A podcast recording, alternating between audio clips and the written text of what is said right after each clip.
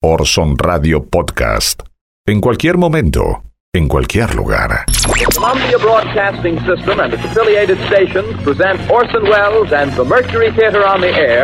In The War of the Worlds by H.G. Wells. A partir de este momento, analizamos el discurso de los medios dominantes. Esto es En el nombre de Orson. Una hora para saltar el cerco mediático. En el nombre de Orson. Con la conducción de Mariano González. En el nombre de Orson. Cinco años defendiendo tus intereses. Nombre de Orson. ¿Cómo les va? Bienvenidas y bienvenidos a En el nombre de Orson. Vamos a analizar el discurso de los grandes medios de comunicación desde FM Freeway para toda la red de medios del oeste. Vamos a comenzar eh, haciéndonos una pregunta, ¿no? ¿Cómo va la auditoría de María Eugenia Vidal en la provincia? ¿Sí? ¿Recuerdan el escándalo? ¿Eh? Capaz ustedes eran un poco chicos, pero la gobernadora está denunciada por tener aportes truchos en su partido, ¿sí? El cual ella preside. Eh, que dicho sea de paso, echó a la contadora y según el programa Brotes Verdes de C5N, el periodista Alejandro Berkovich reveló que María Fernanda Inza, la persona que Vidal despide por los aportes truchos, tiene nuevas funciones y nada menos que en la Casa Rosada, ¿no? Al lado del secretario de Ilegal y Técnica de la Presidencia, Pablo Cluselas. En los últimos días, el periodista de La Nación, Hugo Alconá eh, contó cómo Mauricio Macri recaudaba fondos para la campaña del año 2015. ¿sí? Esto es realmente escandaloso y no lo habrás escuchado en muchos lugares. Vamos a escuchar entonces a Hugo Alconamón. Dale. Macri decía, quiero el 1% de tu patrimonio, porque el 99% restante que te quedará va a valer mucho más si yo gano la elección. Primero, segundo decía, y más vale que te apures porque el ticket de entrada va a salir mucho más caro a medida que nos acerquemos a las elecciones. Y número tres, le llegó a decir en reuniones de a 25 empresarios, porque hay reuniones que son mano a mano, cuando el empresario es muy grandote. Después hay reuniones que son, por ejemplo, a dos o tres cuando los empresarios son medianos. Y luego tenés reuniones sectoriales, y cuando te reuní con toda la cámara de, y ahí 25. En esas reuniones, Macri llegó a decir, muchachos, y prefiero que me la den negra. En esas reuniones, Macri llegó a decir, muchachos, y prefiero que me la den negra. No, o sea, no que la declaren. Y ahí es un par de los asesores dicen, no, Mauricio, para de decir esto, nosotros nos encargamos. Pues si alguno de los 25 te Sí, te graba, graba, te filma, se terminó tu campaña. Una denuncia realmente bastante grave, ¿no? El presidente, el actual presidente de la nación, acá el periodista contaba cómo recaudaba dinero negro, ¿sí? Dinero negro, ¿sí? No sé, lo sacaron de algún container y lo pusieron en la campaña, ¿no? Puede llegar a ser tranquilamente, ¿no? En tiempos de dinero negro por todos lados. eh, podría ser también de esa manera. Eh, también hay novedades en el ámbito judicial. Ustedes saben que en los últimos días, en los últimos meses, está bastante movido el terreno de Comodoro Pi. Y se habla también en los últimos días de eh, la posible, el posible desafuero de Cristina Fernández eh, de Kirchner. Y hasta Fantino se dio cuenta, ¿sí? el conductor de Animales Sueltos, Alejandro Fantino, reconoce ante cámara algo muy grave para el sistema democrático, que es que un oligopolio comunicacional como lo es Clarín presiona a un senador, a Miguel Ángel Pichetto, y a todo el Senado para que una candidata opositora como Cristina Fernández vaya presa, ¿sí? Le quiten los fueros para que vaya presa. Esto es grave, porque, a ver, si Fantino lo advierte, que no es ni, ni Brancatelli ni Orlando Barone, es porque evidentemente la presión es muy clara, ¿sí? Vamos a escucharlo entonces a Alejandro Fantino. Yo lo quiero ver a Pichetto con Clarín atrás. ¿Qué va a hacer?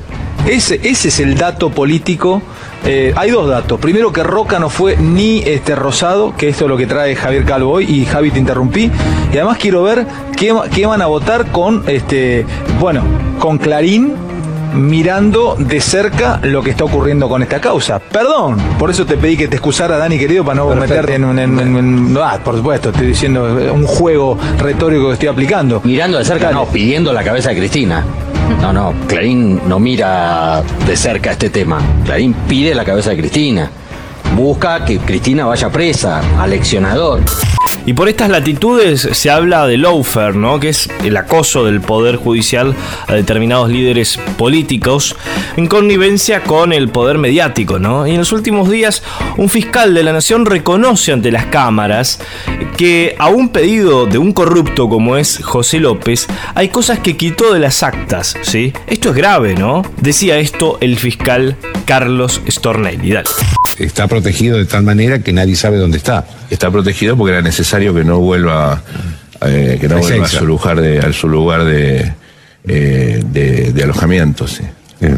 Eh, ¿Había recibido amenazas él? Eh, él contó algunas cosas que, que no quiso que pongamos en el, en el acta.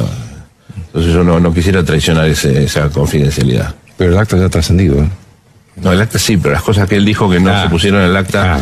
eh, que él pidió que no pongamos en el acta, eh, yo no, no me gustaría ser yo quien las diga. Ahí estaba Carlos Stornelli, que lleva adelante ¿no? una de las causas más eh, afamadas de los últimos tiempos, que es la causa de los cuadernos. Contaba como prácticamente quitaba de las actas algo que decía una persona sospechada de corrupción, que fue agarrado con las manos en la masa, como es, como es el caso de, José López, eh, quitaba de las actas algunas declaraciones, algo que roza la ilegalidad, ¿no? Eh, pero bueno. Eso pasó tranquilamente como si nada, como inadvertido por los grandes medios de comunicación que por lo general están muy atentos al accionar de la justicia. Esto no les parece grave porque evidentemente va en connivencia con sus propios intereses. Fiscal Stornelli que es conocido ¿no? por su vínculo con Mauricio Macri, fue el jefe de seguridad ¿sí? de, de Boca mientras Macri fue presidente de ese club, ¿no? Eh, se sabe de una relación bastante eh, afianzada entre ambos. Pero bueno, él es el fiscal que ahora le toca juzgar de alguna manera, investigar a la líder política que está en la vereda de enfrente de Mauricio Macri. No es un detalle eh, menor. Vamos a cambiar de tema. El cantante Ricardo Iorio fue bastante polémico nuevamente, habló acerca de las militantes que eh, están a favor del aborto, ¿no? Que pregonan por una ley de aborto legal, seguro y gratuito. Bueno, Iorio habló acerca del tema en televisión y esto pasaba. son herramientas del error ellas y ellas saben que ellas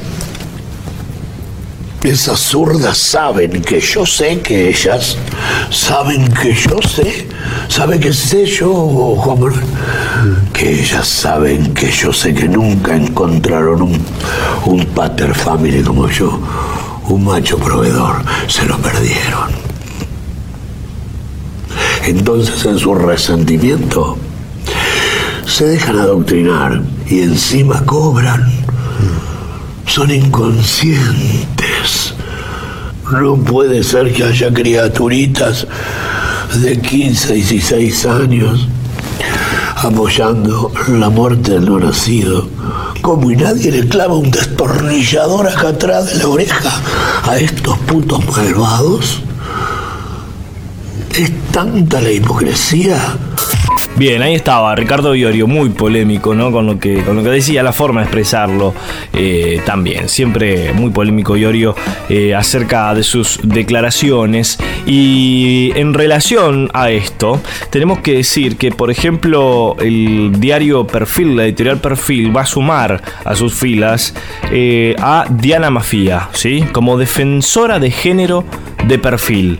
Eh, es una noticia realmente que sorprende y es muy bienvenida. ¿no? La filósofa eh, publicará su primera columna junto a la del Obdusman Julio Petraca. Revisará las ediciones del diario para garantizar la diversidad en la cobertura. Algo bastante innovador, al menos dentro de la estructura periodística eh, argentina. Aparte una persona muy reconocida, Diana Mafía, en lo que es cuestiones de género. Así que se celebra por por supuesto, esta incorporación. Espero que sea imitado por el resto de las ediciones y el resto de, los diarios ¿no? de la República eh, Argentina.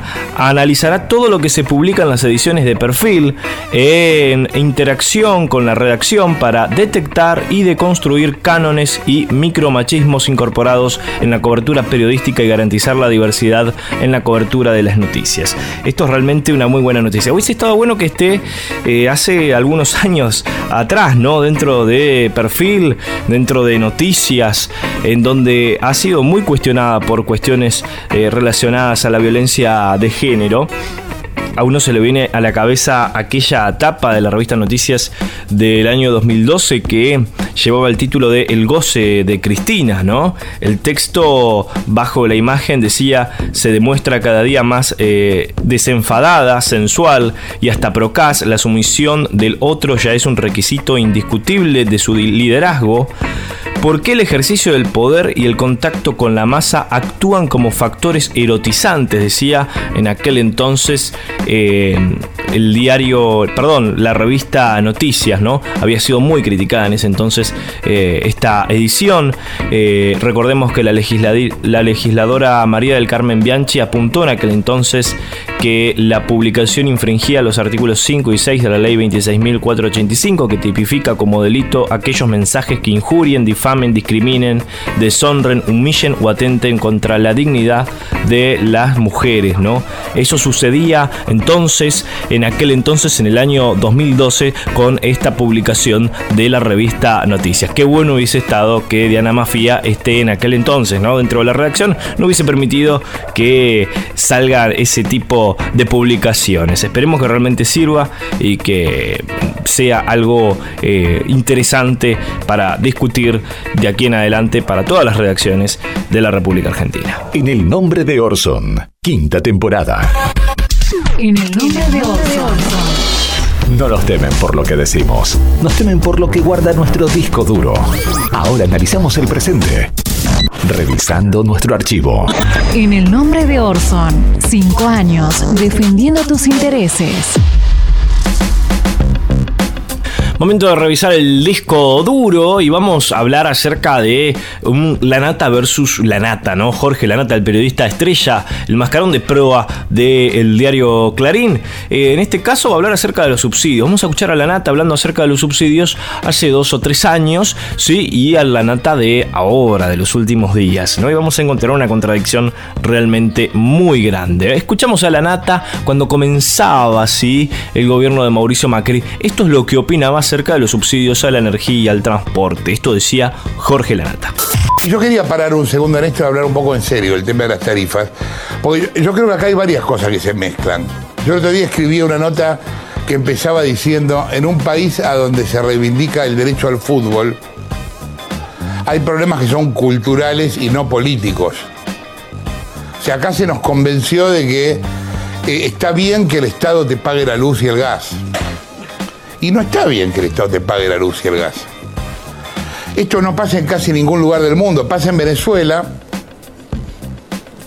en algún otro, creo que alguno de las repúblicas, de los que eran repúblicas soviéticas, y ya. Después la gente paga la luz y paga el gas.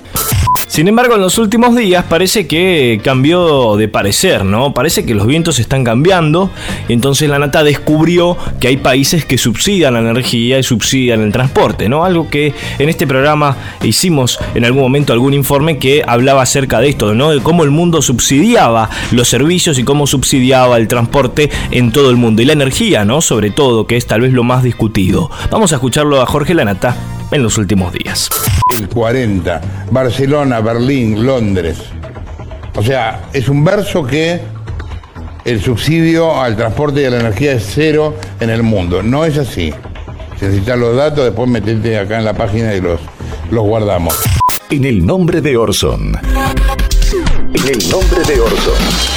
Los temas que te importan, pero sin la mirada del discurso único. La realidad desde un recorte más cercano al tuyo. Este es el informe de la semana. En el nombre de Orson, quinta temporada.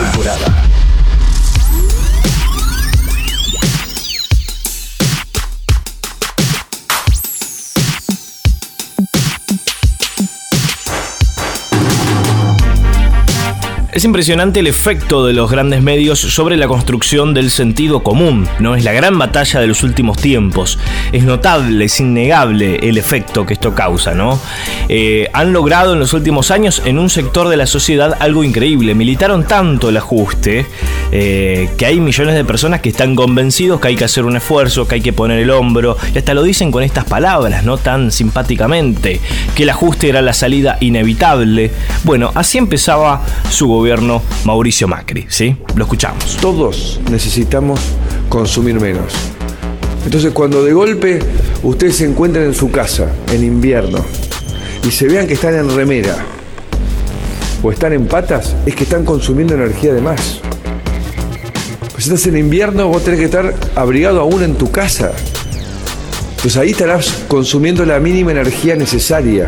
De ahí en adelante empezaron desde diversos sectores del periodismo y del mundo de la farándula también, ¿por qué no?, a militar la pobreza, ¿no?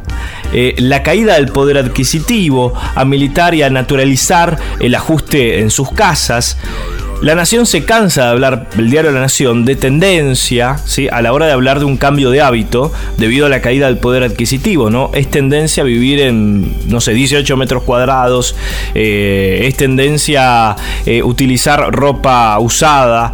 Bueno, eh, con esa palabra tendencia tratan de disfrazar de cool el empobrecimiento de varios estratos de la República Argentina, no estratos económicamente hablando. Vamos a escuchar un resumen de cómo se construye esa realidad desde el periodismo, a través de diversos medios de comunicación. Lo escuchamos. Son esas casas que volvieron a ponerse de moda, la famosa feria americana, que un poco por necesidad, pero sobre todo por moda, vintage, sobre todo por moda, vintage, pero ahora con una diferencia, y es que ellos seleccionan muy bien la ropa. Hay que cuidar, hay que ahorrar, ese es el concepto que tiene que quedar claro. Hay ¿no? que cambiar la cabeza un poco de cómo consumimos los argentinos, porque la verdad es que también si nos ponemos a pensar, eh, no podíamos estar pagando tarifas que eran menores incluso a lo que pagamos de telefonía celular, o de servicio de internet, o de servicio de televisión por cable. Es lógico, ¿no? Es un servicio público de Pero recursos fueron muchos años de tarifas congeladas y que nos acostumbramos y todo el mundo quiere pagar menos y nos acostumbramos a eso, ¿no? que el porcentaje del sueldo era muy bajo para pagar de pronto los servicios. Así quedaron también. A- pero- Así estamos ya, te Claro. diría, nivelados y pasando ¿eh? el impacto en el bolsillo con respecto a los países de la región cuando estábamos quizás en el tope de ese ra- ranking de relación ingresos versus destino de tarifas, ahora sube. Regular el agua de la ducha desde el termotanque Claro, o no, calefón. no meterle agua fría al agua muy caliente, sino bajar la potencia del, del calefón. Esa debe es una, una cosa que estábamos discutiendo en nuestra reunión de producción, ¿no? ¿Ustedes cuando se bañan, qué abren primero, la caliente o la fría? Ya caliente. Caliente. Caliente. Ah, gran error, hay que abrir la fría. Mariano, ¿me puedes dar algunos tips para ganar la inflación, aunque sea un poquito? En el caso de la banana. la ¿Qué hay que hacer con eh, la- la, la cáscara de la banana tiene muchas utilidades. El dentista está carísimo. Eh, eh, si te querés blanquear los dientes, no hay nada mejor que con la cáscara de la banana, siempre en la parte interna. ¿Sabías que la banana te blanquea los dientes? No, no, no lo sabía. ¿Querés probar? Mira. Vamos a descubrir el misterio, a ver cómo podemos vivir en 18 metros cuadrados en Buenos Aires. Esto es todo, el departamento. Acá tenemos la cocina. Con ANAF eléctrico, en realidad son estudios profesionales. Ustedes saben que para vivienda eh, creo que la cantidad mínima son 28 o 30 metros cuadrados. Por eso es que tiene que ser todo eléctrico, no está habilitado el gas. Como ven, son todos elementos móviles, hay que pensar, bueno, en este caso las sillas, donde colgarlas, eh, elementos plegadizos. La gran incógnita mía es eh, la cama. ¿Cómo, cómo hacemos? ¿Dónde está? Vamos a hablar de, eh, vamos a hablar de, sí, de pan. Vamos a este, cal- recalentar pan, este, o tratar de salvar pan del fin de semana. ¿eh? Y encontré dos métodos en realidad en, internet. Uno involucra a un horno y otro a eh, un horno microondas. Entonces hicimos una especie de comparación ¿eh? en, en- esta AA te resuelve comparado. Dijimos, a ver qué pasa con un tipo de, como lo sugerían así, en este truco que vi, mojándolo y después metiéndolo en el horno y después probamos con otro que tenía que ver con el microondas. A mí me daba la impresión de que uno en el microondas iba a estar más gomoso, de que el otro iba a quedar muy duro. Bueno, eh, probamos los dos en mismas flautitas, igual de viejas, las dos flautitas de pan, y probamos eh, las dos maneras, a ver cuál era la mejor. Bueno, ¿cómo repercute esto en la gente, no? Esa construcción de sentido genera reacciones en la gente que acepta sin chistar cualquier recorte, ¿no? Vamos a escuchar a una jubilada discutiendo con la periodista Gisela Marciota en Crónica Televisión. Es uno de los mejores resúmenes, creo que podemos encontrar, ¿sí? Para tratar de describir esta situación, ¿no? Es las anécdotas, es la parte por el todo que encontramos para describir esto que queremos contar. La escuchamos, dale. Voy, escúchame, si nos están dando un descuento, tenemos que estar atentos, aprovechemos, Ah, está bien, claro. aprovechemos los precios cuidados, bien. manejémonos bien. ¿Está de Eso acuerdo hay con que los aprovecharlo. Entonces está de acuerdo con los precios tontos. cuidados, María, ¿le gustan los precios cuidados? Eh, mira, no es lo ideal, no es lo ideal, no, no sería lo ideal los precios cuidados. Pero está bien, el país está en crisis, pongamos el hombro. 12 años de holgorio y entonces ahora hay que cuidarse. Estamos pagando la fiesta, ¿viste? Yo me las pasé todas. El Rodrigazo, esto, aquello. ¿Y en la fiesta le fue Pero bien? creo que ahora, en este momento, en este momento estamos pagando la fiesta, querida. La cosa es así. Todo no estaba tan lindo como nos decían.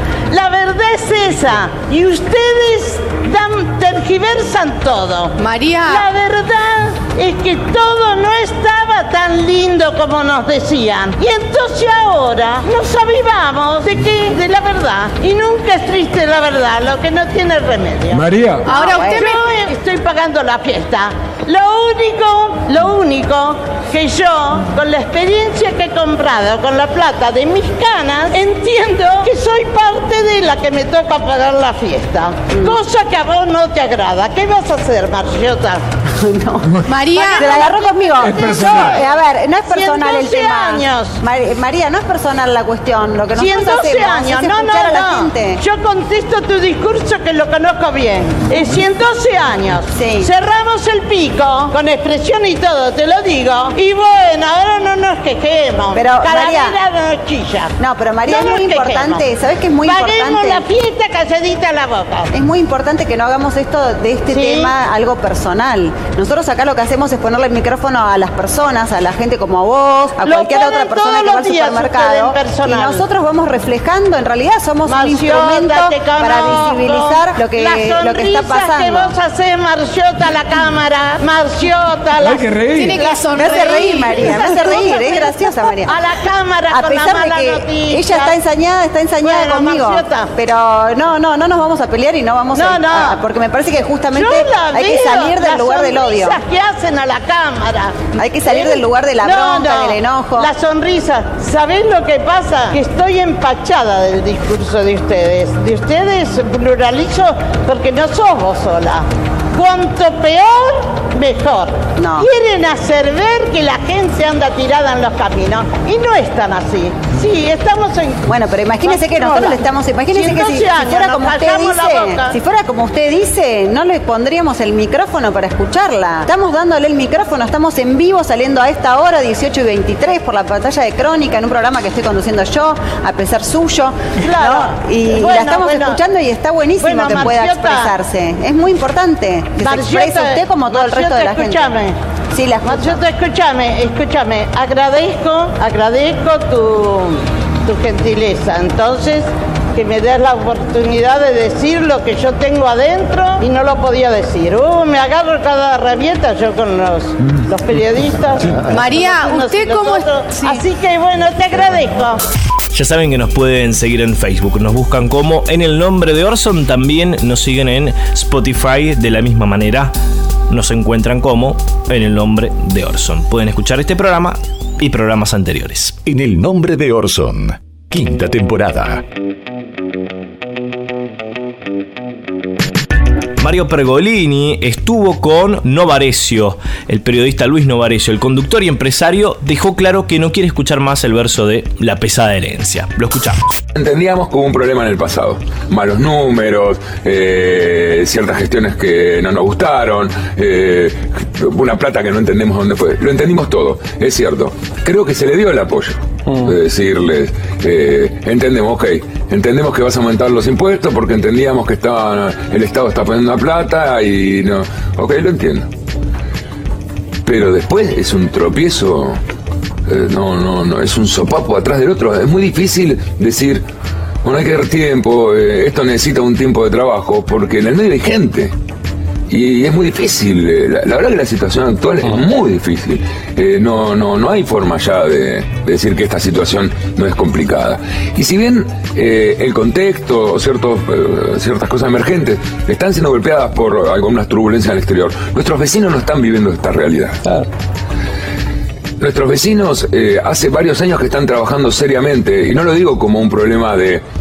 "Oh, no, no estoy enojado por lo que les pasa a mi vecino. Creo que es un buen momento para empezar a ver a los vecinos siempre que estuvimos viendo nuestro ombligo, ver cómo Chile, el problema que tiene con la educación Chile ahora es un problema casi buenísimo. Todo el mundo quiere ir a- la universidad y no saben cómo satisfacérselo. Los estuvieron preparando y diciendo, como me preparaste un montón para ir a la universidad y ahora no me das esa- esta alternativa. Ojalá tuviésemos ese problema. Nosotros estamos involucionando todo el tiempo. Digo, Bolivia, inflación cero. En el nombre de Orson. En el nombre de Orson. Entrevistas difíciles de olvidar. El poder de la palabra en boca de los grandes referentes de Argentina y el mundo. Ahora, ahora. Palabras autorizadas. En el nombre de Orson. Cinco años defendiendo tus intereses. Vamos a recordar en esta ocasión un momento televisivo único, un cruce único. Hugo Chávez con Mauricio Macri en la mesa de Mirta Legrand. Las cosas que pudieron haber pasado en ese lugar es realmente increíble. Vamos a escuchar entonces qué es lo que pasaba en ese cruce eh, de hace ya varios años atrás, más de 15 años, que sucedía ese cruce en la mesa de Mirta Legrand. ¿En su país le gusta a la gente siempre hablar del pasado? Nosotros dimos vuelta a la página, ¿no? Elegimos nuevo presidente, estamos todos con la idea de salir, sacar a Argentina adelante. Estamos todos pensando en futuro y cuando se vuelve a campaña todo el mundo empieza a querer volver atrás, como distraer la atención. El pasado es parte del presente. No se puede manejar en el presente sin entender el pasado. Creo que es, y, y sobre todo hoy en América Latina, ¿no? Porque el pasado es terrible. Ese, todo ese plan neoliberal que aquí nos vendieron y vendían a Argentina como el modelo, y ahí está el resultado. Eso hay que mirarlo, no podemos hacer abstracción de un pasado tan nefasto para entonces poder mirar con mayor firmeza hacia un futuro. E- Eso sí lo creo, ¿no? Sin duda, pero rápidamente hay que pasar a proponer. Claro. Pues si nos quedamos siempre buscando las excusas en el pasado para no justificar un presente exitoso con em- empleo, con crecimiento, sin violencia, sin inseguridad como usted manifestaba que, que se vive en Caracas, es como que eso dura poco. ¿no? Yo creo- soy una persona que cree mucho en que hay que apostar a, a- a- a captar lo bueno de la sociedad. Pero eso- toda la sociedad Yo no voy a caer en la tentación de un debate, un debate contigo, no voy a caer en la tentación. no, no, no, porque no, veo que tenemos no, visiones no, distintas, a lo mejor de. Yo tengo una visión, ¿sabes qué? Muy social del problema. El problema de la inseguridad no lo vas a arreglar con 20.000 policías. No, con mucho empleo. Presidente, y no mucho solo, empleo no solo empleo. Empleo, Hay educación hay, y hay un cambio cultural pendiente aquí. Para gobernar bien, para, para que la gente esté feliz todos, la izquierda, la derecha, el ¿No centro, los país, ricos, los pobres, ¿cómo hay se hace? está todo sí, tiene que haber, tiene que haber. Es imposible. Tiene que haber. Tú no puedes De ganar, bien. ganar. Está escrito, yo soy muy cristiano, eso sí soy. Cristiano, pero practicante. Yo también lo soy. Amo a Cristo. Es mi Señor y mi comandante y mi guía.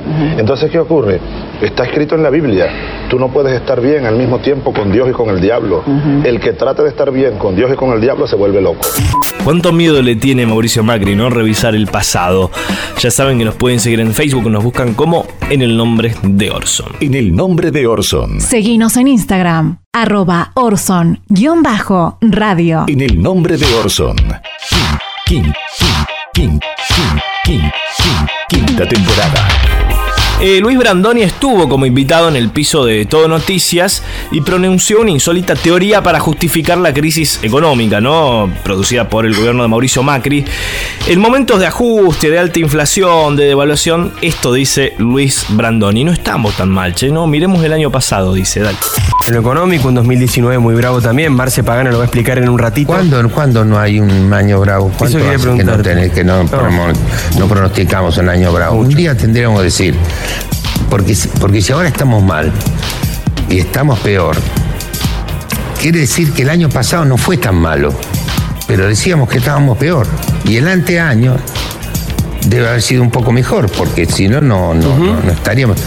Sin embargo, lo vemos claro. siempre mal. A ver si un día nos damos cuenta y no después que, que podemos estar mejor. Y un día vamos a estar mejor. Esperamos, espero que los argentinos aprendamos a disfrutar de un día mejor. y levantarnos con un poco más de ganas a la mañana.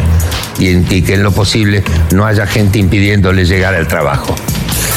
Bien, amigos y amigas, hasta acá en el nombre de Orson no nos queríamos ir sin nombrar lo que pasó en los últimos días, que es realmente eh, una muy buena noticia. El Tribunal Oral número 9 condenó a los seis prefectos que hace dos años torturaron a Iván Matías Navarro y Ezequiel Villanueva Moya, los jóvenes militantes de La Garganta Poderosa. La máxima pena para los culpables de los vejámenes sufridos por los jóvenes, quienes entonces tenían 15 y 18 años, fue de 10 años y 6 meses y la más baja de 8 años y 8 meses. Patricia Bullrich tiene que renunciar, coreaban los militantes de la garganta poderosa en la puerta del juzgado tras el fallo, ¿no? Iván estaba en el centro de la escena, levantado en andas por sus compañeros mientras flameaba la bandera que reclamaba control popular. Bien, esto fue realmente una muy buena noticia que obviamente golpea, sí, golpea muy duro a la ministra de Seguridad Patricia Bullrich. Se cae una, una vez más eh, una de sus tantas mentiras y tantas maneras de encubrir a los gendarmes que terminan eh, teniendo este tipo, sí, de acciones contra la gente, ¿no? Sí, lamentable, pero es muy bueno que la justicia haya condenado entonces a estos prefectos. Nosotros nos reencontramos la próxima semana desde FM Freeway para toda la red de medios del oeste. Nos siguen en toda la semana en nuestra página de Facebook. Nos encuentran como en el nombre de Orson. Chau, hasta la próxima. Esto que acabas de ver es una visión, una opinión, nuestra interpretación de la realidad. Es nuestra verdad, pero no es la única. Hay diferentes miradas sobre los hechos. Nosotros elegimos qué contarte y cómo. Seleccionamos imágenes y testimonios, como lo hacen los medios, que de un hecho construyen la noticia. Los medios de comunicación eligen qué contarte y son responsables de lo que dicen, como nosotros somos los responsables de lo que dijimos en este programa. Orson Radio Podcast. En cualquier momento, en cualquier lugar.